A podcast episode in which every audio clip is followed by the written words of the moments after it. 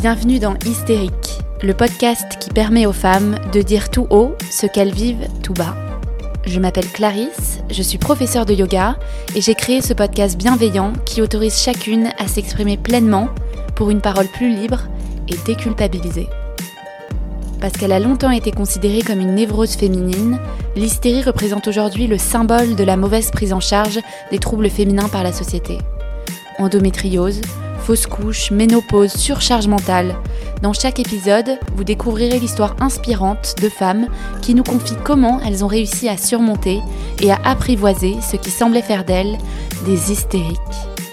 Autant de témoignages pour déconstruire les tabous féminins et décomplexer toutes celles qui nous écoutent. Camille fait partie de ces 10% de Françaises touchées par l'endométriose. Une maladie encore trop méconnue, marquée par le manque de formation des médecins et un diagnostic qui intervient souvent trop tardivement, alors que cette pathologie s'est déjà installée et que les symptômes se sont aggravés. Si aujourd'hui elle peut mettre des mots sur ces mots, cela n'a pas toujours été le cas. Pendant des années, Camille ignore toute la maladie, à commencer par son nom, et ce, malgré des dizaines de visites chez différents spécialistes. Au début, elle se contente d'antidouleurs, s'empêche de sortir par peur de faire une crise, se prive de vacances et s'efforce difficilement de vivre normalement. Mais petit à petit, les douleurs deviennent de plus en plus aiguës et la détresse grandit. La solitude se fait sentir. Dans ce nouvel épisode, Camille nous parle des cinq années d'errance médicale auxquelles elle fait face avant que le corps médical puisse enfin poser un diagnostic sur sa maladie, de la difficulté de ne pas savoir vers qui se tourner lorsqu'on est pris dans un étau de douleur, de l'importance de se sentir soutenu et accompagné, et plus que tout de la force de résilience que cette maladie demande. Hello Camille, tu vas bien? Oui, toi? Ouais, ça va. Bah, merci d'abord de nous, de nous partager ton histoire. Aujourd'hui, on va parler ensemble d'endométriose, euh, une maladie qui concerne 10% des femmes en France et une maladie dont tu souffres aussi depuis quelques années. Donc tu vas nous raconter tout ça. Euh, pour commencer, est-ce que tu peux te présenter à nos auditeurs et en quelques mots nous partager ton prénom, ton âge et où tu vis? Déjà, merci beaucoup de me recevoir. je m'appelle Camille, j'ai 32 ans et je vis à Paris. Super. Avant d'entrer un peu plus euh, dans les détails, euh, j'aimerais bien qu'on définisse ensemble ce qu'est l'endométriose, parce que c'est une maladie qui parle de plus en plus aux gens, mais on la connaît finalement assez peu on ne sait pas forcément encore bien la définir. Donc, est-ce qu'on peut la définir ensemble et que tu nous expliques un petit peu oui, bien sûr. Bon, déjà, je voulais rappeler que voilà, moi, je suis pas médecin ni professionnel de santé. Bien sûr. Donc, tout ce que je vais partager, c'est vraiment un témoignage de patiente euh, et des connaissances de patientes. Donc, voilà, ça, ça n'engage que moi. Sinon, pour essayer de, voilà, de définir, euh, l'endométriose, c'est une maladie chronique inflammatoire gynécologique. Mmh. En fait, c'est des petites parties de la muqueuse utérine, on va appeler des lésions, qui se retrouvent en dehors de l'utérus. Elles peuvent se retrouver euh, dans le pelvis, sur les ovaires, les ligaments, le rectum, la vessie. Ou parfois au niveau du côlon, de l'intestin. On a même retrouvé des lésions d'endométriose. C'est très exceptionnel, mais c'est arrivé dans les poumons ou beaucoup ah plus haut. Et donc ça, c'est pour l'endométriose. Il existe aussi l'adénomiose, qui est une, euh, lorsque les lésions sont anormalement présentes dans l'utérus. Ok, voilà. D'accord. Et alors, chez toi, comment ça se traduit euh, Et est-ce que les symptômes et conséquences peuvent être différentes d'une femme à l'autre? Parce que du coup, j'ai l'impression que ça peut être à la fois euh, dans un endroit chez une, euh, dans un autre endroit chez l'autre. Est-ce que les conséquences sont les mêmes? Les symptômes sont les mêmes? Oui, oui c'est très différent. Donc moi déjà, j'ai de l'endométriose et de l'adénomiose. Mais j'ai vraiment l'impression qu'il y a autant euh, d'endométriose que de types de femmes. Et je pense que ce qui, ce qui rend la, la, maladie très complexe, mm. à la fois pour les médecins, les professionnels de santé et aussi pour les patientes. Parce qu'en fait, d'une patiente à une autre, on ne va pas ressentir les mêmes choses.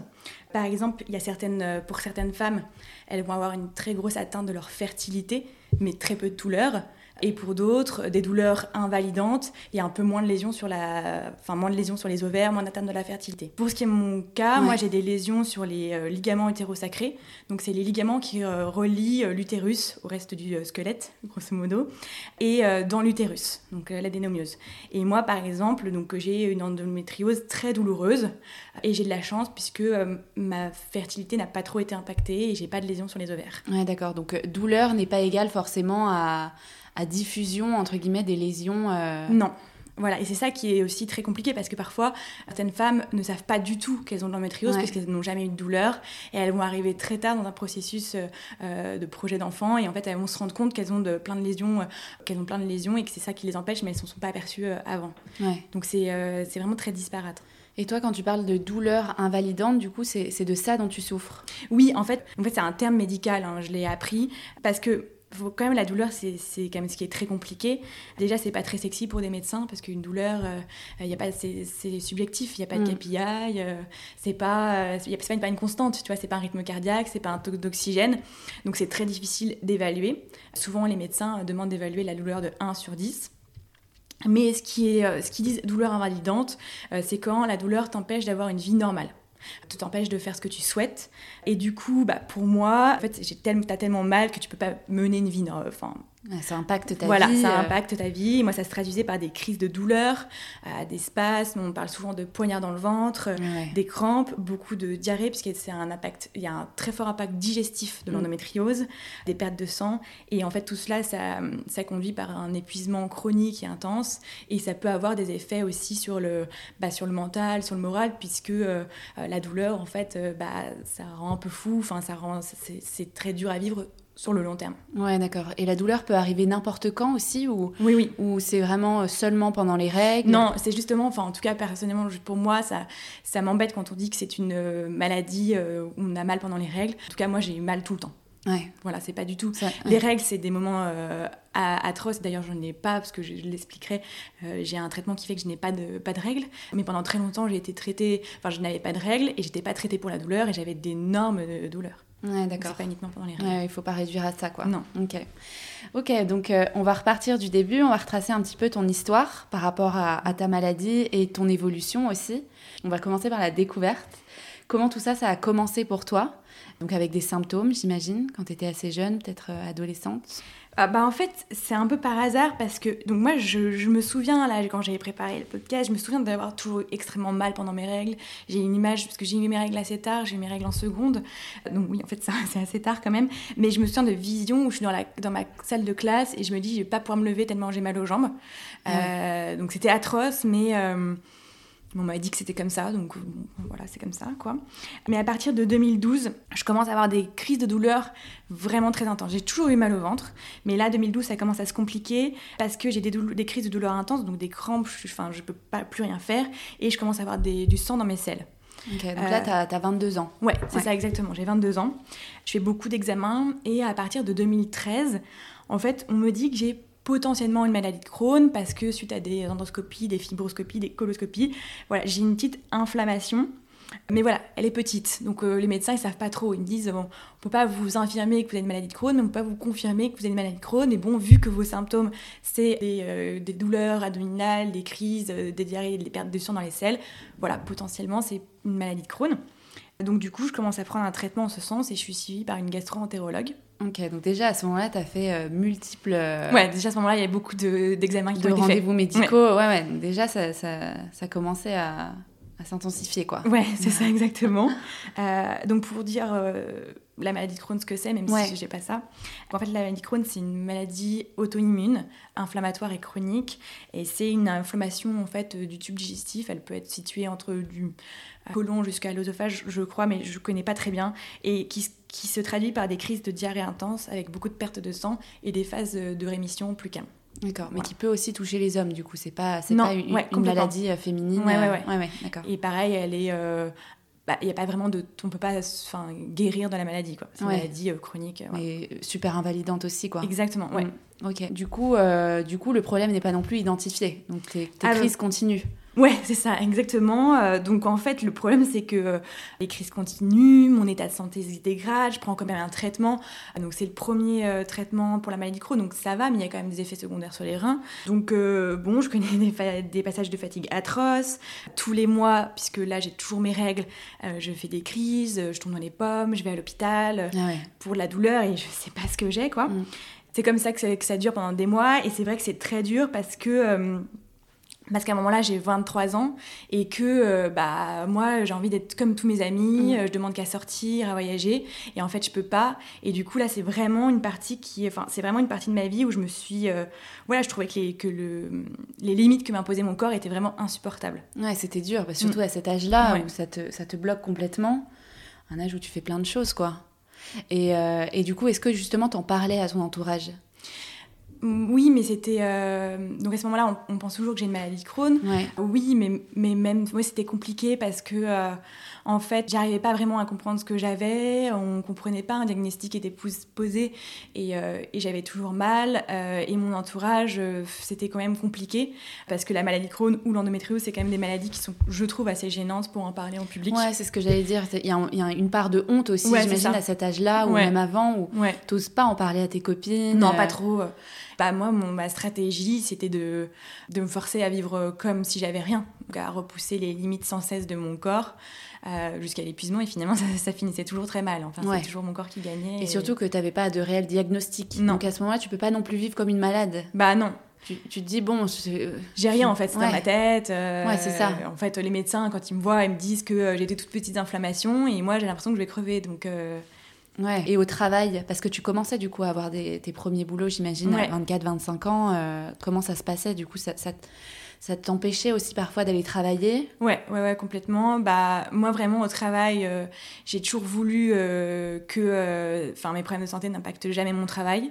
Donc, du coup, je fixais des rendez-vous chez des spécialistes ultra tôt le matin. Enfin, je voulais vraiment pas que ça se voit. Et j'étais malade, enfin j'étais absente, oui, globalement fréquemment par rapport à la normale. Et là, je disais que c'était une grippe, une gastro, enfin j'inventais quoi. Ok. Et donc les, les douleurs continuent Ouais, Ouais, ouais, les douleurs continuent, 2013 à 2015. C'est compliqué. En 2015, ma gastro-entérologue me dit qu'il faut quand même qu'il y a quelque chose qui cloche parce que. Euh, T'es toujours sous traitement là pour la maladie sous le traitement, ouais. Le pentasa, c'est le traitement de la maladie de Crohn. Je suis toujours sous pentasa et j'ai toujours des crises, donc en fait, euh, ça va pas. C'est pas réglé. Elle me dit il faut faire un scanner. Elle me parle vaguement d'endométriose, euh, mais bon j'ai fait tellement d'examens euh, qui n'ont rien donné, donc euh, j'y vais juste, quoi. Mm. Donc je me souviens très bien, c'est un samedi matin d'octobre, euh, je vais faire mon petit scanner, et là, et là la, radiologue me dit que j'ai de l'endométriose. Et du coup, moi, la première chose que je demande, c'est est-ce que je vais pouvoir avoir des enfants? Et elle me répond qu'elle ne sait pas, c'est pas sûr. Et donc là, je fais un malaise, parce que je sais pas pourquoi, c'était vraiment ma, ma hantise, je pense que comme beaucoup de personnes de pas pouvoir avoir euh, d'enfants. Et donc du coup là je me dis c'est mon premier contact avec la maladie. C'était ouais. dit comme ça sans tact euh, ouais c'était assez dur quoi. ouais ouais, bah ouais. Et toi, tu avais déjà entendu parler d'endométriose? Parce que d'avoir le réflexe de dire euh, est-ce que je vais pouvoir avoir des enfants, c'est que tu avais déjà entendu que ça pouvait être euh, une des conséquences euh, de cette maladie Ouais, ouais. en fait, euh, j'arrive pas à me souvenir si j'en avais entendu parler. J'ai commencé quand même vers cette période-là où j'étais vraiment seule à me renseigner beaucoup sur la santé. Donc peut-être que j'avais vu que l'endométriose, c'était un impact sur la fertilité. D'ailleurs, je pense que je ne voyais que l'endométriose que comme un impact sur la, comme un mm. impact sur la fertilité. Mais bon, dans ma tête, ça reste à ce moment-là une sorte de nuage noir euh, très angoissant et sans beaucoup de détails. Enfin, je me sens pas. Euh, ouais, donc c'est un peu un coup dur, mais en même temps, j'imagine un soulagement d'un côté parce que tu te dis enfin un, diagnostic euh, peut-être cohérent et qui te, qui te soulage un peu de se dire bon, bah, c'est pas dans ma tête finalement. Ouais, c'est vrai. Pendant des années, j'ai attendu, j'ai attendu d'avoir un diagnostic. C'est mm. un peu bizarre de dire ça. Mais c'est vrai que le jour où il tombe, bah, je me sens pas si soulagée. Oui, c'est vrai, euh, j'ai quelque chose, mais on m'avait déjà trouvé d'autres choses avant et en fait, c'était pas ça. Puis, euh, je sais pas quoi faire.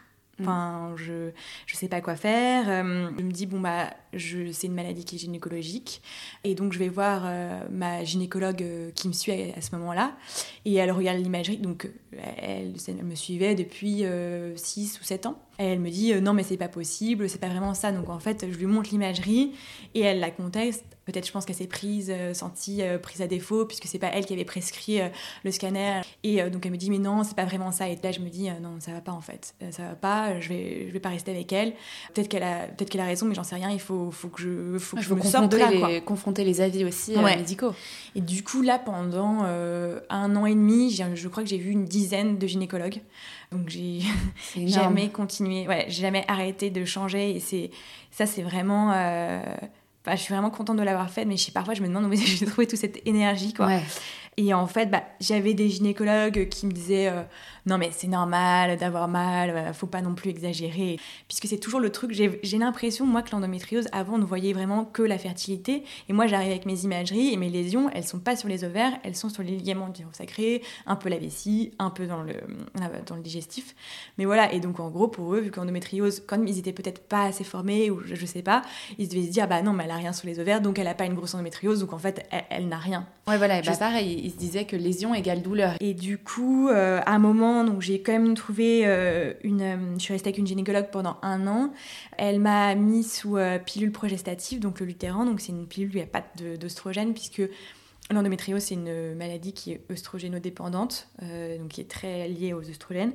Bon, là, enfin, outre le fait que j'ai des maux de tête atroces, que ça a un énorme impact sur tout mon corps, ça me rend un peu euh, déprimée. Euh, ça ne marche pas puisque j'ai toujours énormément euh, de crises et de douleurs. Et en fait, elle comprend pas parce que parce qu'elle voit que j'ai pas beaucoup de, enfin pour elle, j'ai pas énormément de lésions. Donc c'est vrai que c'est compliqué. Ouais, c'est ça, c'est disproportionné par rapport à, à, ta douleur. Ouais. Et est-ce que tu es déjà allée aux urgences, à l'hôpital à cause de ah oui, plein de fois. Ouais. Ouais, énormément. À cause de euh, crise. ouais, ouais, ouais j'y suis allée. Euh, j'ai pas beaucoup, j'ai pas assez voyagé à mon goût parce que j'étais souvent malade, mais à chaque fois que je voyageais, j'allais dans un hôpital. Ah ouais, d'accord. Ouais, presque. Ça terminait euh, souvent aux urgences, quoi. Ouais, parce qu'en fait, après, je l'ai eu chez moi, mais il y avait presque qu'un seul médicament qui me soulageait, c'était l'acupan ou la morphine. Et donc après, j'ai commencé à, à avoir de l'acupan prescrit. Et du coup, là, je pouvais en prendre toute seule. Mais sinon, pendant longtemps, je n'avais pas quoi. Ouais, d'accord. Et donc, il y, a plusieurs stades de la maladie, mm. c'est ça? Il y en a quatre. Moi, j'ai entendu qu'il y en avait quatre. Oui, moi aussi. Après, c'est pas trop expliqué par les professionnels de santé. Moi, on me le rappelle pas. Euh, enfin, je dois souvent refaire des IRM et tout. Donc, euh, j'ai l'impression que, que, le stade est compliqué euh, à expliquer parce que, par exemple, pour moi, donc au niveau de la fertilité, enfin, des impacts sur les ovaires, donc je suis à un stade très bas. Il n'y a pas d'impact sur les ovaires, même, même si j'ai énormément de lésions, mais sur les ligaments, sur les nerfs. Et en revanche, au niveau de la douleur, bah là, on m'a expliqué que, donc oui, il y a, je crois, quatre stades et que au niveau de la douleur bah, j'étais au stade 4 donc en fait je sais pas trop euh. ouais mais en fait ce qui ce qui paraît dans ton histoire c'est qu'il y a une grosse euh, une grosse méconnaissance médicale en fait sur cette maladie. C'est ça qui est le plus le plus triste et le plus dur pour les patientes. Mm. Parce que bon, là, combien de temps il t'a fallu pour avoir un vrai traitement médical? Parce que là, t'es toujours pas. Euh, non, je suis toujours pas très bien traitée. Bah, 7 ans, à peu près comme la moyenne, ouais. Ouais, ouais, parce qu'en fait, bah, après, on verra, mais j'ai de la chance de, connaître, de rencontrer des médecins qui sont spécialistes de la maladie et qui connaissent parfaitement. Mais tant qu'on connaît pas, bah, du coup, euh, on peut pas être pris en charge. Quoi. Ouais. Et donc, à ce moment-là, on, est en 2016. Mm. Euh, on a quand même identifié euh, ton endométriose, mm. même si c'est pas c'est pas très clair. Donc tu arrives à trouver une gynécologue, une bonne gynécologue après tout ça? Euh, bah, en fait, 2016, euh, ce qui se passe, c'est que c'est vraiment le, le, moment où je suis au plus mal, je pense. Enfin, en fait, c'est juste que ça décroît d'année en année. Je fais un gros passage à l'hôpital pendant l'été, perds 7 kilos en deux mois. Enfin, c'est vraiment, c'est vraiment très dur. Pour moi, ce qui était vraiment, enfin, c'est 2010, euh, 2016, début 2017, où je suis vraiment plus mal. Euh, par exemple, à un moment, je dois faire un voyage avec mes amis à New York et la veille, euh, bah, j'ai une crise et je mettrai un mois à me remettre de cette crise tellement bah, je, je, je, suis malade. Et il a été annulé et pourtant j'ai eu beaucoup de voyages annulés, mais celui-là, c'est vraiment dur. Ouais, et ouais, donc la maladie, elle a vraiment, elle rythme ta vie à ce mm. moment-là, et ça te prive en fait de vivre comme une jeune fille de ton âge. Ouais, ouais. C'est ça le plus dur. Oui, c'est le plus dur. Et hum, moi, ce que je me demande, c'est comment tu réagis par rapport à, à tous ces événements, enfin, à cette maladie qui rythme ta vie, et notamment quand ça t'empêche de, de, partir à New York euh, la veille. Comment t'es vis-à-vis de cette maladie? Est-ce que t'es énervé? Est-ce que t'es triste? Est-ce que t'as de la résilience? Est-ce que au contraire, ça te donne envie de, de te battre? Comment tu, tu, te, tu te places? Je pense qu'il y a différents stades et moi j'ai tout ressenti. J'ai ressenti des, des, moments de tristesse intense.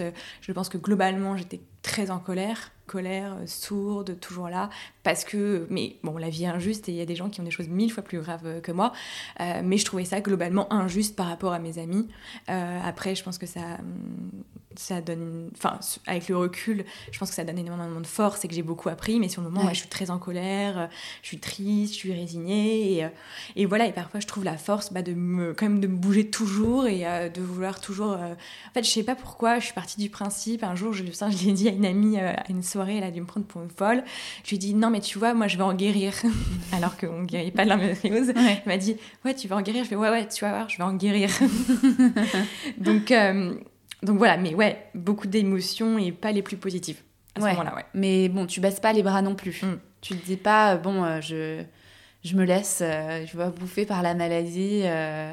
Parfois oui, parfois oui, parfois c'est dur. Ouais, parfois c'est dur, mais j'ai eu de la chance parce que bah, j'ai eu, j'ai eu mes parents qui étaient là, j'ai eu bah, mon, copain qui, qui, est devenu mon mari, qui m'ont beaucoup entouré. Ouais, oui, oui, et puis j'imagine que, enfin, ce qui transparaît dans ton discours, c'est que tu gardes quand même une, euh, un, tu vois, une vision et un, un état d'esprit de combattante, quoi. de dire, c'est pas la bonne gynéco, ok, on change, on passe à une autre. Mm. Et je vais trouver. Ouais, je vais y arriver.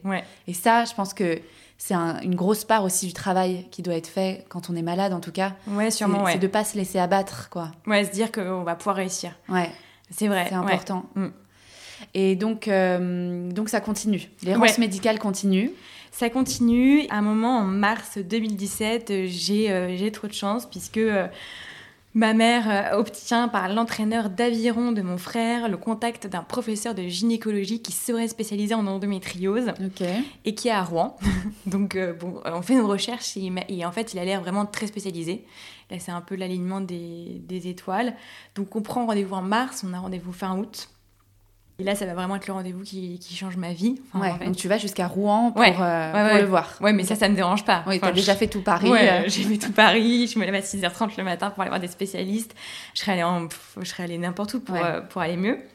Et, et, avant ça, il me demande de faire un scanner et un IRM chez Eric Petit, qui est un, le docteur Eric Petit, qui est un radiologue expert de l'endométriose et qui est membre du réseau Résendo de Saint-Joseph à Paris. Et là, déjà, je comprends que je suis dans une autre dimension parce que, euh, pareil, il faut, pour avoir ce rendez-vous chez radiologue, c'est euh, six mois d'attente. Mais là, ça change tout. Enfin, ça n'a rien à voir parce que je pense que l'endométriose, c'est une maladie très compliquée à avoir en imagerie et qu'il faut vraiment être expert. Et franchement, j'en ai fait des tonnes euh, d'IRM et de scanners avec des conclusions euh, parfois, mais complètement hallucinantes. Ouais. Et là, direct, il enfin, je sens que je sens qu'il y a eu un truc qui s'est passé et que ça va être différent. Parce qu'il me dit vous inquiétez pas on va vous aider. Il m'explique tout il connaît par cœur euh, la maladie.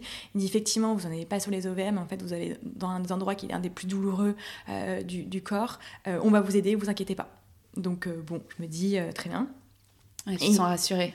Ouais, bon, après, rassurée, euh, mais c'est vrai qu'on m'a jamais dit ça, donc euh, quand même, euh, et puis il connaît tellement l'endométriose, il m'explique des choses, il montre à l'imagerie, ça, et ça change tout. Ça change tout, ouais. Et puis ensuite, bah, je, donc, je rencontre le professeur Horace Roman, et là déjà, c'est un choc parce que c'est la première fois qu'un médecin me dit Asseyez-vous, je vous écoute. Et là, déjà, je suis, je, vraiment estomac et je me dis, mais m'écoute, quoi, c'est dingue. Et, euh, et c'est vrai que j'avais préparé ce rendez-vous médical comme jamais, enfin, comme, euh, voilà, comme pas comme un entretien, mais c'est vrai que c'est un peu un one-shot. Il me reçoit, il est à l'hôpital et il faut que je sois ultra synthétique et ultra précise pour qu'il m'aide le plus possible. Et c'est vrai que euh, j'ai pris l'habitude de préparer mes gros rendez-vous médicaux parce que sinon, on, on, part un peu dans tous les sens, on n'explique pas. Bref, là, je lui explique tout, machin. M'écoute et il me dit euh, Ok, je vois très bien. Euh, des femmes comme vous, j'en vois malheureusement beaucoup trop. Euh, je les vois parfois beaucoup plus âgées que vous. Elles ont fait trois ou quatre opérations et en fait, la douleur, elle est toujours là. Donc les opérations n'ont servi à rien. Euh, la douleur est toujours là. Parfois, elles n'ont pas pu avoir d'enfants parce que trop de douleur. il me dit en fait, c'est que votre maladie, elle est gynécologique, mais elle a aussi, elle est, ça a créé une douleur neuropathique, une douleur neurologique. Donc en fait, que vous ayez une prise en charge de la douleur et, euh, et c'est ça qui va vous aider. Et alors une douleur neurologique, ça veut dire que c'est ton, c'est finalement dans ton cerveau maintenant. Ouais, c'est ça. En gros, je euh, je suis pas toujours pas expert, c'est pas médecin, mais les douleurs neuropathiques peuvent exister euh, après un, trauma intense, un choc de douleur intense. Et en fait, c'est le cerveau qui recrée sa douleur. Euh, il n'y a plus de raison clinique d'avoir la douleur, mais la douleur existe vraiment et, le patient la ressent comme telle. Ouais, d'où le fait que tu puisses souffrir aussi en dehors de tes règles. Exactement. Ouais. Ouais, donc ça, ça a dû être un, vrai soulagement, quoi, quand même, d'entendre ça. Quelqu'un qui te comprend pour une fois, qui, qui t'entend. Ouais, bah ça, je pense que c'était un des plus gros soulagements de ma vie. Franchement, c'était. Euh, j'ai eu en fait l'impression qu'on me comprenait après 5 ans, enfin je sais même plus combien de temps, mais en 2017, ouais, après 5 ans d'errance, bah quelqu'un qui me comprenait et ça ça n'a pas de prix. Et du coup, surtout, il me met en contact avec le docteur Delphine Huillery, qui est médecin de la douleur, qui est aussi membre du réseau Résando. En fait, il me fait rencontrer euh, le, euh, le réseau Résando, euh, donc qui est le réseau d'endométriose de l'hôpital Saint-Joseph à Paris. Donc déjà, c'est une chance énorme. Moi, je ne savais pas que ça existait. Et pourtant, je me considère comme... voilà, j'ai essayé de toujours trouver des, des, solutions et je connaissais pas. Donc, je, voilà, c'est difficile en fait de connaître. C'est dingue quand même parce que Parmi tous les gynécos que tu as mm. rencontrés, à qui tu as raconté ton histoire, personne t'a parlé de ce réseau où tu pouvais avoir des médecins spécialistes, des, témoignages de filles aussi peut-être qui ont la même, euh, la même douleur que toi Ouais, non, j'en ai jamais entendu parler. Et là, du coup, en septembre 2017, je rencontre euh, donc le docteur Louis Lery. Et vraiment, euh, voilà, bah là, c'est... ça me sauve, quoi, parce qu'elle m'explique ce que c'est une, douleur neuropathique, ce qui se passe dans mon corps, et elle me prescrit des antiépileptiques. Parce que les antiépileptiques vont agir comme un pansement sur les nerfs et vont en fait atténuer les douleurs. Et en fait, ça, ça a été euh, bah, un avant et après énorme. J'ai commencé avec du Norontin, après j'ai essayé du Laroxyl et là moi je suis avec du Lyrica. Et elle m'explique aussi qu'il faut que je renoue avec mon corps, euh, absolument. Elle me dit qu'il faut que je fasse du yoga. Donc euh, bon, je me dis, je vais peut-être tester, on m'en parle tellement. et après, elle me dit, qu'elle euh, me donne d'autres médecins. Et vraiment, ce, je me souviens très très bien de ce, premier euh, rendez-vous chez elle que je vois tout le temps, euh, enfin tout le temps, que je vois maintenant. Que tu plus quitté, ouais. Que j'ai plus quitté. Parce que je suis arrivée et je, pense que j'étais à bout. Je me suis mise à pleurer dans son cabinet. Peut-être peut-être si proche du soulagement, j'ai commencé, j'ai craqué quoi, et je pleurais et tout, j'étais avec ma mère. Et voilà, donc pour moi, il y a vraiment eu un avant et un après. rien que le fait qu'on dise que bah, ce que tu ressens, ta douleur, effectivement, elle est énorme. Et que tu as besoin d'un traitement quand même hyper fort pour la gérer. Donc tu te dis, bon, bah, pendant toutes ces années, tu vois, c'était pas une douleur que tu t'es inventée, ou tu t'es dit, bon, je suis peut-être un peu... Euh, un peu fragile. Un peu sensible. ouais, c'est ça. C'est vraiment intense, en fait. Et, et, là, on te le dit. Ouais, c'est vrai. Je pense que c'est ça et euh, le fait de sentir compris. Et je m'étais tellement créé une carapace où je me disais que personne ne me comprendrait jamais que, euh, donc du coup je pense que c'est pour ça que la douleur rend, fou. Hein. Et c'est vrai que du coup c'est un moment hyper important. Euh, en plus, donc, elle va me proposer d'aller voir une gynécologue du, réseau aussi.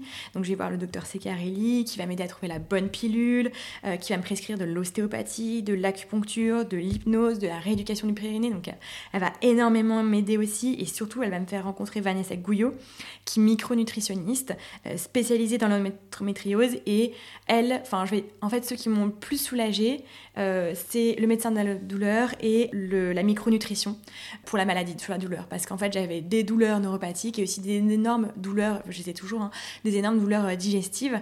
Et donc voilà, donc c'est vraiment ces trois, ces trois médecins, euh, euh, bon, moi, ne pas médecin, mais ces trois femmes qui vont énormément m'aider dans la prise en charge. Ouais, parce qu'à ce moment-là, tu découvres aussi d'autres traitements un peu plus doux. Ouais. Comme la médecine douce. ça, c'est intéressant aussi. c'est intéressant d'en parler parce que mm. finalement, tu allais, allais, voir beaucoup de gynécologues, gastro-entérologues. Ouais, c'est ça. Ouais, ouais, ouais. Et pourtant, en plus, euh, enfin, pour moi, je les considère même pas, tu vois, comme des médecines douces. C'est juste, c'est, c'est des autres approches du corps complémentaires, complémentaires, Ouais, qui sont ultra utiles. Enfin, je, je, en tout cas, des endométrioses douloureuses comme les miennes, je pense pas qu'elles puissent être soignées sans ostéopathie. Euh, ça me paraît euh, compliqué. Ouais. Et avant ça, tu n'allais pas voir l'ostéopathe Bah non, je savais pas. Ouais. Et juste pour revenir au yoga et, mm. et, la relation avec ton corps, quand elle te dit il faut renouer avec votre corps, est-ce que tu penses que pendant ces années, tu as un peu créé une, relation de, haine? Est-ce que tu rejetais un peu euh, ton corps qui, te faisait vivre toutes ces épreuves et qui t'empêchait de vivre comme une jeune fille euh, Ouais, oui, complètement. Enfin, moi, mon corps, euh, franchement, euh, je le détestais. Il n'y avait rien qui était lié au positif. Parce que déjà, euh, l'apparence, j'avais, bah, comme beaucoup de femmes qui ont de l'endométriose, une espèce d'endobélie. C'est-à-dire, c'était un, ventre gonflé, comme quand j'ai été à trois mois de grossesse. Ça, je l'ai tout le temps, je l'ai encore. Bon, bah, bah, il y a des moments où on accepte plus que d'autres, mais c'est vrai qu'à 23 ans, bah, c'est plus compliqué donc je l'aimais pas trop. Et puis surtout, c'est que j'étais très facilement fatiguée, euh, en manque d'énergie. Et ça, pour moi, mon corps, bah, c'était vraiment, c'était, c'était une prison. Euh, donc euh, non, je l'aimais pas trop quoi. Ouais. Et alors comment tu penses que le, yoga, l'acupuncture, l'ostéopathie t'ont permis de recréer du lien et finalement de te le réapproprier un petit peu, ton corps? Bah, hum, je pense que ce qui a le plus aidé euh, dans la reconnexion, en tout cas je l'ai vraiment ressenti, c'est le yoga. Parce que déjà, c'est un peu c'est en parallèle, mais j'ai commencé à, à, un moment à switcher et à m'intéresser au corps, à m'intéresser à comment il fonctionne, et, y a en fait devenir fascinée par lui et par tous les, tout ce qu'il peut faire, la force du corps. Et je trouve que yoga, moi je faisais du yoga hatha, c'était... Euh, petit à petit, oui, c'était vraiment une reconnexion où en fait, pour tenir les positions, tu dois faire équipe avec ton corps, euh, réussir à, maîtriser par la respiration. Euh, et euh, j'arrive pas trop à mettre de mots, mais en tout cas, moi, ça m'a énormément aidé. Ouais. Ça a été vraiment très utile. À faire attention à ton placement. Ouais, tu penses, tu penses pas à, l'équilibre en fait aussi. Beaucoup à l'équilibre parce que je pense que parfois j'avais tellement des, douleurs extrêmes, je vais un peu dans les extrêmes, que retrouver le bon équilibre, la bonne chose. Le bon alignement. Le bon alignement, ouais, être euh, bien placé là où on est. Enfin, tout ça, en fait, toute c'est la philosophie qui va avec le yoga, mais qui est concrète, en fait, quand on, quand on, est, quand on tient les positions et tout. Euh, en tout cas, moi, ça a vraiment été... C'était pas, euh, c'était pas des paroles en l'air, moi, ça a énormément aidé. Ouais, et surtout, ça me vient là, mais dis-moi si je me trompe, j'imagine quand on souffre beaucoup, tu sais, par exemple, quand mm. on a ses règles et mm. qu'on est complètement mm. recroquevillé, ouais. est-ce que toi, du coup, tu avais aussi développé un, ah ouais, complètement. un, état un peu physique, euh, comme tu dis, un peu ta carapace, mais physiquement, ça devait aussi se voir parce que ces douleurs, elles étaient tellement intenses que ça a dû aussi te crisper, je pense. Ah oui, beaucoup, c'est vrai. Bah, c'est drôle parce que c'est vrai qu'au début... Euh, euh, on me disait beaucoup que j'étais courbée, j'étais plus croquevillée sur moi. Et le yoga, ça m'a permis de redevenir droite, ouais, de tout m'allonger, de m'ouvrir. Ouais. ouais. Non, et, effectivement, en fait, on, a tellement des douleurs que du coup, on, notre corps, on est tendu, on se crispe, et en fait, le fait de se réouvrir, de refaire circuler, parce qu'en fait, ce que m'expliquent les médecins, ce que m'explique euh, le docteur euh, Louis Lurie, enfin, le médecin de la douleur, c'est qu'en fait, le corps a besoin de mobilité. C'est-à-dire, l'endométriose, les lésions, elles font que les, euh, tous les organes entre eux, ils deviennent figés. Et plus c'est figé, enfin, le corps, c'est mobile, ça a besoin de bouger. Et donc, du coup, il faut le plus possible bouger. Enfin, ça fait partie intégrante de la prise en charge de la, de la maladie. Le, sport, le yoga, c'est très important. Et je le vois, si euh, à un moment j'en fais moins, bah, je vais avoir plus de douleur. Ouais, d'où l'importance d'étirer, de bouger. Euh, mm. C'est hyper intéressant. Du coup, euh, pour résumer, il a fallu attendre 5 ans entre les premiers symptômes et le diagnostic pour vraiment savoir de quoi tu, de quoi tu souffrais, pour avoir aussi un bon, un bon traitement. Mhm. Donc quand on parle d'errance médicale, euh, le mot il est vraiment juste pour ton cas et je pense que c'est aussi le cas. Je, crois que j'ai lu que c'était 7 ans la moyenne euh, entre les symptômes et, le diagnostic pour les femmes euh, pour mm. l'endométriose. Donc c'est énorme. Moi je me demande pourquoi, selon toi, cette maladie, elle est jusqu'à aujourd'hui aussi peu connue, aussi peu identifiée et traitée je pense qu'il y a beaucoup de raisons. Euh, déjà parce que euh, au tout début de la médecine euh, contemporaine, c'était plus des hommes qui étaient médecins que des femmes. Donc c'est quand même plus simple d'étudier quelque chose qu'on connaît de près ou de loin. mais maintenant, il y a énormément de femmes médecins. Mais au tout début, voilà, les recherches étaient faites par des hommes. Ensuite, il y a eu, je pense, dans notre société, l'acceptation du fait qu'une femme doit souffrir pendant ses règles, alors qu'en fait, la, la douleur euh, n'est pas censée exister. La douleur, c'est une alerte pour le corps, c'est le symptôme que quelque chose ne va pas. Sauf que euh, ça pas, pendant des années, des siècles, on ne l'a pas prise comme ça. Et puis voilà, c'est le fait que voilà, les femmes devaient souffrir et, et, et que les femmes elles-mêmes pensaient que c'était normal. Et grâce à l'avancée de la médecine, on s'est rendu compte que c'était pas, pas le cas. Quoi. Ouais, il y a quand même une tendance à négliger aussi la douleur des femmes, je trouve. J'ai l'impression, globalement, comme si on disait bon, bah, t'as tes règles, ça va, mm.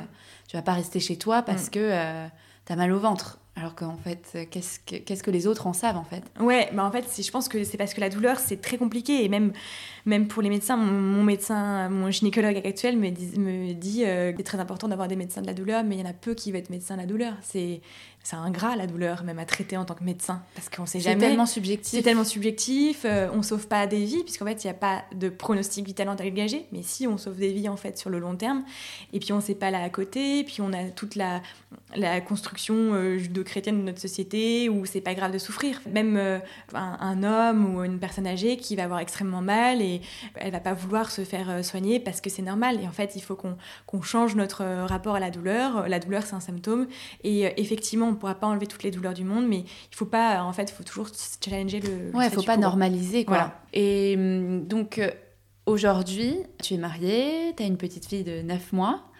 Quel rôle joue justement cet équilibre que tu as dans ta vie maintenant, ton mari, euh, ta famille, euh, du coup, depuis que cette maladie est bien identifiée, dans ta gestion de la maladie au quotidien euh, bah, évidemment, moi j'ai beaucoup de soutien. je, pense que je serais pas C'est important. Ouais. Mm. je pense que, enfin, sans mon mari, je serais pas arrivée euh, là où j'en suis dans la prise en charge de ma maladie, parce que c'est un rôle qui est très dur euh, pour la seconde personne, pour le partenaire. C'est vraiment un rôle qui est très dur. Il m'a toujours soutenue. Euh, parfois, parce que j'ai fait des rendez-vous pour voir si potentiellement, parce que je peux me faire opérer, mais je dois choisir si je veux le faire avant ou après mes enfants, donc je ne sais pas encore. Bah, il vient au rendez-vous avec moi quand c'est trop stressant. Et, voilà, et c'est lui qui m'a dit en 2016, on venait de se rencontrer. Euh, il m'a dit, je me sens parfaitement parce que après ça m'a marqué. Il m'a dit Camille, il faut être acteur de sa maladie. Et en fait, c'est vrai parce que euh, voilà, il m'a toujours poussé à continuer, changer de médecin, changer de thérapie. Et, voilà, et je pense que c'est un peu jeter un pavé dans la mare, mais être malade, c'est un combat. Et en fait, parfois, c'est plus facile de rester assis avec sa douleur que de challenger le statu quo. Il faut une force, je sais pas, on la trouve, mais en tout cas, c'est ça, et moi, je l'ai trouvé par mon entourage. Ouais. Et c'est bien aussi, je pense, de, de souligner le fait que, que pour aussi le conjoint, mm. c'est aussi une maladie avec laquelle il doit vivre parce que qu'il est aussi impacté, il doit te soutenir, il mm. doit être là quand tu souffres, il doit être là quand tu as un, nouveau diagnostic, quand tu as un nouveau traitement. Euh, voilà, c'est important aussi de dire que la femme en souffre bien évidemment, mais aussi le conjoint ou la conjointe euh, doit aussi être un, soutien euh, hyper important. C'est un peu ton pilier, quoi. Comme tes parents aussi, mm. j'imagine, quand tu étais plus jeune, euh, et encore aujourd'hui même. Et donc, la maladie aujourd'hui, elle impacte toujours ton quotidien.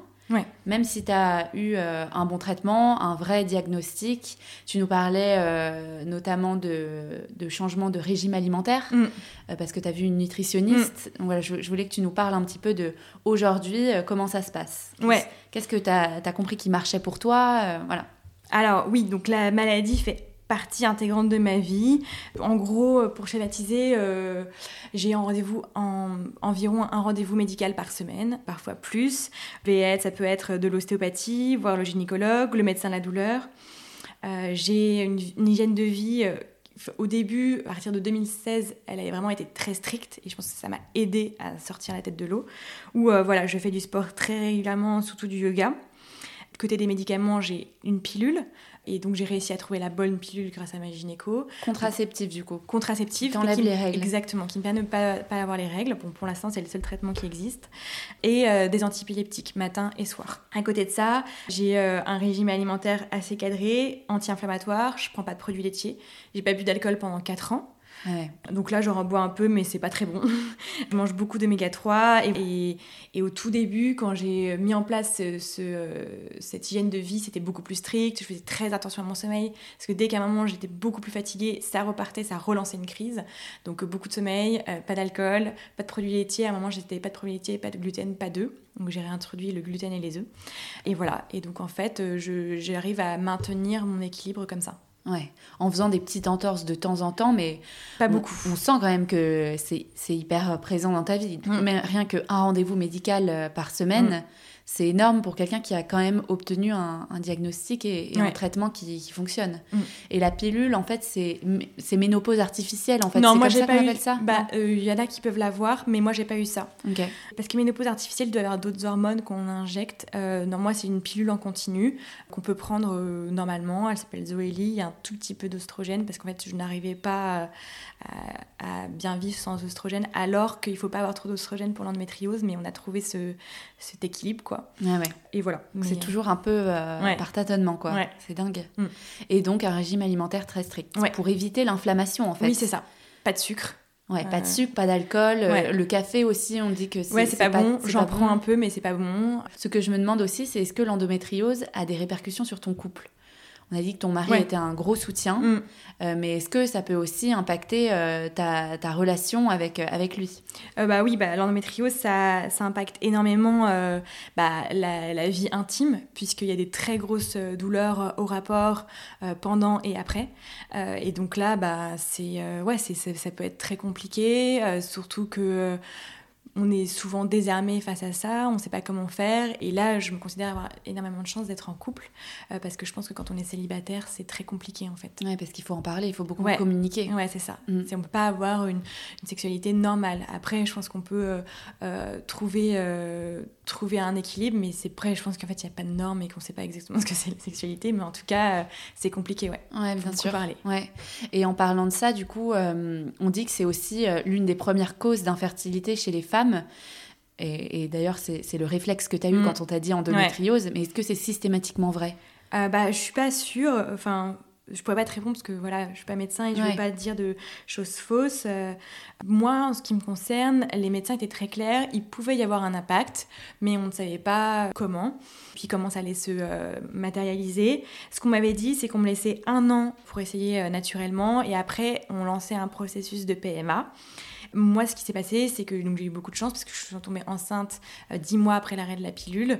Donc, j'avais déjà fait un premier, euh, un premier euh, rendez-vous avec le médecin pour la PMA, mais pas eu besoin de lancer. Donc, voilà. Donc, enceinte naturellement, quoi. Ouais. Tu n'as même pas eu besoin d'aide médicale. Ouais. ouais, pas de besoin. Alors qu'en plus, c'était mon gynécologue qui m'avait demandé de faire ça. On avait fait des examens avant, parce que, pour voir s'il y a vraiment une, une infertilité très forte ou une stérilité pour pas se lancer, euh, voilà, avoir des règles en fait, parce que c'est quand même très douloureux. Et les, examens n'étaient pas très bons. Donc du coup, euh, j'ai eu beaucoup de chance. Après, cette période était très angoissante, je trouve, parce que euh, bah, déjà c'est angoissant, je pense, quand on veut avoir un enfant. Et puis voilà, moi je savais pas trop. Ouais, c'était pas rassurant non plus. Quoi. Non, à quelle sauce j'allais être mangée, quoi, parce que mes résultats ils étaient pas bons. L'endométriose c'est pas top. Après, il y a plein d'autres choses qui sont pas top. Voilà, finalement, on a eu beaucoup de chance. Ouais, et t'as tout de suite été accompagnée en fait, ça s'est pas fait non plus. Ah non, c'est pas naturel. Hein. Voilà, tu peux pas dire je vais essayer d'avoir un enfant. Là, tu as direct fait les tests avant même d'avoir essayé. Euh, le fait d'avoir des règles, c'était pas évident non plus. Euh, non, non, c'était pas, pas tombé du ciel, quoi. Ouais. Et tu as eu peur quand même au début que ça impacte euh, ta fertilité tu, Ça ah te stressait? Ouais, beaucoup. Ouais. Et tu m'avais dit aussi que hum, ce qui t'avait aidé, pendant ces, ces, mois où tu as essayé de tomber enceinte, c'est l'acupuncture. Ouais, moi ça m'a beaucoup aidé parce qu'en fait ça m'a permis d'avoir des cycles plus réguliers, parce que j'avais des cycles de parfois de 40-50 jours. C'est quand même très difficile de savoir du coup quand est-ce qu'on va ovuler. Et du coup, grâce à l'acupuncture, j'ai pu avoir des cycles plus réguliers et aussi une ovulation de meilleure qualité. Et du coup, au bout de trois mois enfin trois cycles d'acupuncture, mais moins, je suis tombée enceinte après, on ne sait jamais. Euh, euh, voilà, mais en tout cas, moi, ça m'a. En tout cas, les, les effets sur la longueur des cycles, ça, c'est indéniable. Je suis passée de 45 jours à 28 jours. En tout cas, je trouve que ton histoire, elle, est aussi rassurante pour les filles. Tu mm. vois, les jeunes filles qui peuvent euh, mm. se faire diagnostiquer avec de l'endométriose, on, pense immédiatement à je vais avoir du mal, ou je suis stérile, je vais pas pouvoir avoir d'enfant. toi, tu es la preuve, l'exemple que on peut réussir sans aide. Et c'est important. Mm.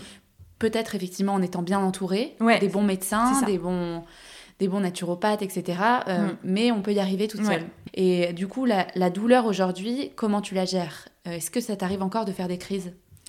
Bah un peu oui, euh, j'ai cru qu'après la grossesse, je pourrais me passer d'antipileptique et en fait j'étais un peu rattrapée par la patrouille donc ouais, bah, elle existe toujours là. Après, je pense que hum, j'ai un rapport plus pacifique à la, à la douleur, euh, donc j'en ai moins peur. Parce qu'avant, ce qui était très dur, quand j'avais pas de traitement antipileptique, que j'avais mes crises, c'est qu'il y a, y a, la douleur, mais aussi la peur d'avoir une crise qui, en fait, vraiment, ça rend fou la douleur, parce que soit on a mal, soit on a peur d'avoir mal, en gros. Du coup, là maintenant, j'arrive beaucoup mieux à la gérer, euh, elle me fait moins peur, et du coup, ça enlève un peu de, un peu de charge à la douleur, quoi. Ouais. Mais je suis obligée de reprendre des antipileptiques. Ouais, d'accord. Parce que ce que tu m'as dit qui m'a marqué euh, avant qu'on avant qu'on enregistre aussi, c'est que tu as accouché du coup sans péridurale et qu'à côté euh, à côté de tes douleurs d'endométriose, l'accouchement c'était rien quoi. Ouais, en vrai. Euh, un peu quand même, ouais. Franchement, après, je vais pas dire que j'ai pas eu mal. Hein. Bien sûr que j'ai eu mal quand j'ai accouché, mais franchement, ça n'avait rien à voir, quoi. Ouais. À tel point que je pense que j'ai mis un peu de temps à aller à l'hôpital parce que on m'avait dit que c'était des douleurs atroces. Et oui, oui, je souffrais. Hein. Enfin, je vais pas. Mais je me disais, non, mais il va encore me renvoyer, c'est pas ça, quoi. C'est dingue. Ça nous permet aussi de bien jauger, comme on dit, la douleur, c'est tellement objectif, mm. de, de, subjectif, pardon, de bien jauger aussi à quel stade de douleur tu, ah oui, bah moi c'est sûr que quand j'étais à l'hôpital en 2016, j'ai eu plus mal que pour mon accouchement. Ouais. Ça pas. Enfin, en tout cas pour ma part. Ouais. Et aujourd'hui, du coup, comment tu t'apprends à vivre avec la maladie? Est-ce que euh, est-ce que t'en parles beaucoup plus autour de toi? Parce qu'on a vu que tu avais un bon régime alimentaire, que mm. tu commences à trouver aussi ton équilibre malgré euh, bon, ces quelques années aussi où il t'a mm. fallu du temps hein, quand mm. même pour, pour comprendre ce qui marchait pour toi et ça doit changer d'une femme à une autre. Euh, mais est-ce que par rapport euh, à ta manière d'en parler, mm. ça se libère aussi un peu plus. Oui, beaucoup. Bah, déjà, il y a quand même le euh, discours ambiant qui se libère, donc ça, ça, nous aide. Ouais, ça aide beaucoup. Et puis en plus, euh, je pense que là, je suis vraiment, j'ai vraiment, je suis, je suis à un autre stade de la maladie, c'est-à-dire que effectivement, quand on regarde comme ça d'extérieur, elle impacte énormément ma vie. Euh, elle me donne beaucoup de contraintes, mais pour moi maintenant je les gère, elles font partie de ma vie. Et du coup euh, j'ai un peu plus de recul, même si je pense qu'il y a encore beaucoup à faire, mais j'ai plus de recul, donc j'ose plus en parler, je me sens plus forte. Et puis je me dis que euh, bah, j'ai envie de voilà, si j'ai appris des petites choses et qui peuvent aider, euh, je préfère en partager, je préfère maintenant partager. Et c'est vrai que maintenant, j'ose en parler à mon deuxième cercle, à dire le mot, euh, voilà. Mais bon, ça m'a pris quand même sept ans, quoi. Ouais. Mm. Et c'est vrai que la libéralisation aussi de, mm. de, de, cette maladie, ça aide aussi à dire, bah voilà, moi, moi aussi j'en souffre. Euh, parce que bon, c'est vrai que les gens, ils ont une image très floue finalement de ce qu'est l'endométriose. On, on, pense forcément aux règles, puis ça s'arrête un peu là, quoi. Ça. Une fille qui a très mal pendant ses règles, en fait. Ouais, c'est ça. Et ce qui est complètement pas du tout ton cas, en fait, quand on écoute ton, mm. ton histoire avec la maladie. Et du coup, justement, comment tu perçois, toi, cette, euh, cette libéralisation? De la parole euh, autour de, l'endométriose bah, Je pense que c'est bien. Euh, je pense que c'est une immense avancée et que c'est bien si ça peut euh, voilà, aider bah, dans le fait qu'il y ait moins d'années avant d'avoir un diagnostic, dans la prise en charge. Moi, j'ai de la chance parce que j'habite Paris, que j'ai rencontré la bonne personne, je ne sais pas comment, et que j'ai été mis en contact avec ce réseau. Mais on, voilà, il y a énormément de femmes qui souffrent de l'endométriose, on l'a dit. Donc, c'est une immense avancée.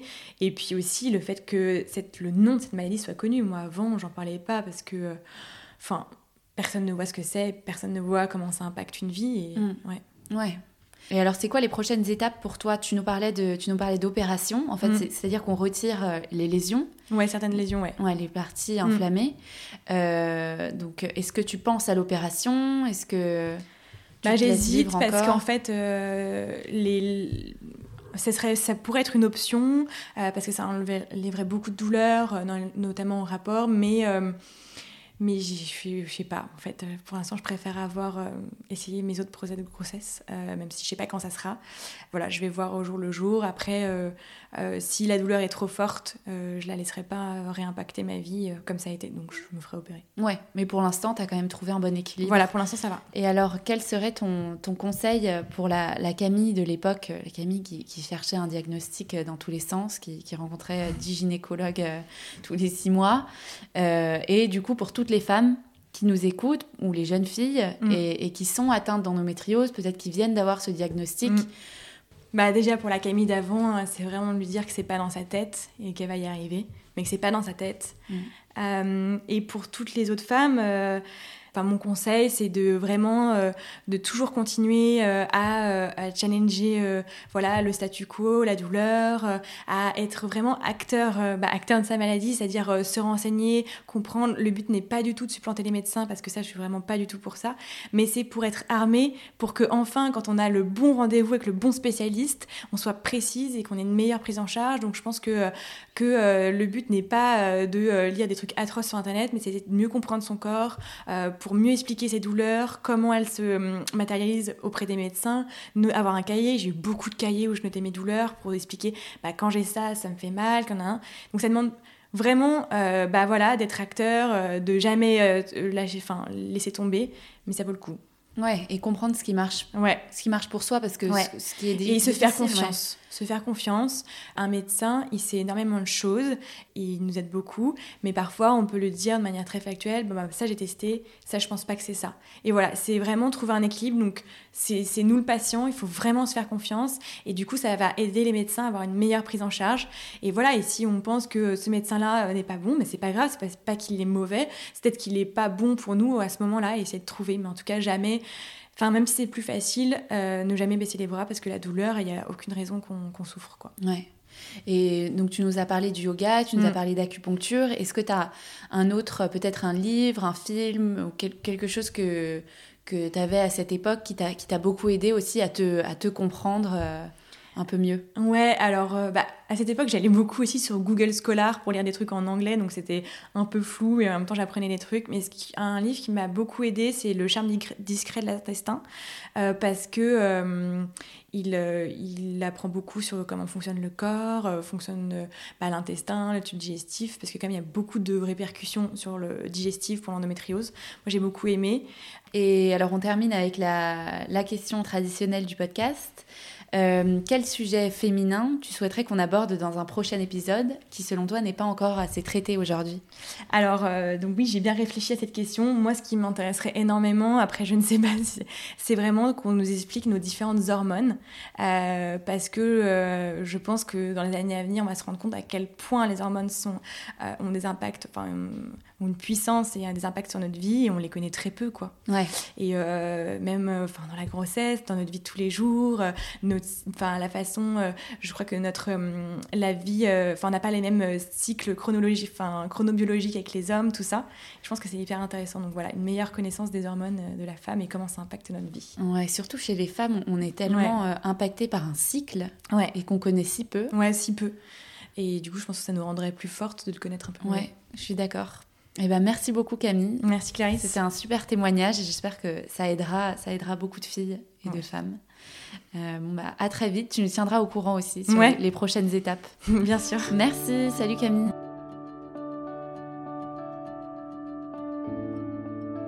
Si l'épisode vous a plu, n'hésitez pas à le partager autour de vous et à lui mettre 5 étoiles, ça m'aiderait énormément. Merci beaucoup pour votre écoute et à bientôt dans Hystérique.